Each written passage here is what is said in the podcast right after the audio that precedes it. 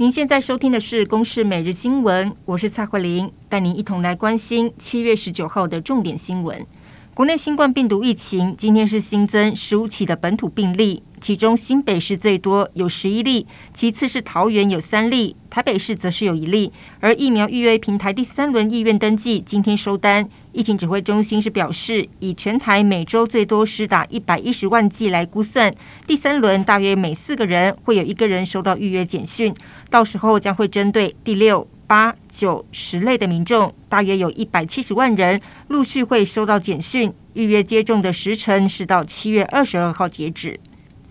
国产疫苗研发有新进展，卫福部宣布核准高端的新冠疫苗专案制成。食药署表示，高端的疫苗试验有百分之九十五的受试者血清反应比率都是高于百分之九十五，适用于二十岁以上接种。用法的话是接种两剂，必须要间隔二十八天，核准一年之内要缴交在国外的疫苗保护报告，包括不良反应、效果等等。疫情指挥中心指挥官陈时中表示，高端的产能比较小，提供的量也比较少，会等到 ACIP 通过之后再纳入施打计划中。而联雅也已经有疫苗已经送件，目前正在审查中。政府力拼二十六号能够降级，针对受疫情严重冲击的餐饮业，行政院打算再度发放振兴券，抢救餐饮、旅宿和展演文艺活动等等。外界关注振兴券最快何时能够上路。对此，行政院长苏贞昌今天表示，需要准备时间，现阶段仍旧鼓励民众外出消费。而台湾餐饮业联盟则是认为，振兴券的金额至少要提高到五千或是一万元。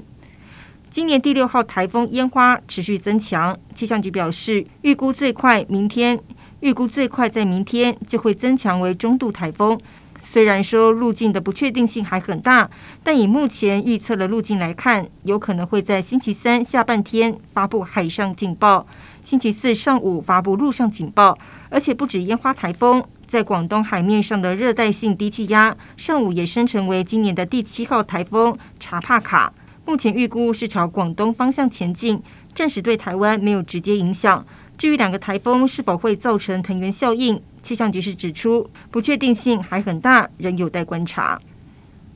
变种病毒肆虐，泰国在十八号单日就新增确诊一万一千三百九十七人，有一百零一人病故。当天有上千名的群众上街纪念民主运动一周年，还有人以假的染血丝带来抗议当局防疫不力，要总理帕拉育下台。也因为疫情扩大，国内高风险地区二十一号是暂停航班。而南韩近来面临第四波的疫情，已经连续十三天单日新增的病例都破千人。政府担心暑假民众出游扩大疫情，下令从今天开始，不止首都圈，全国都一律禁止四人限聚令。为了替十一月的大学入学考试预做准备，今天开始也帮忙高三的学生施打辉瑞疫苗。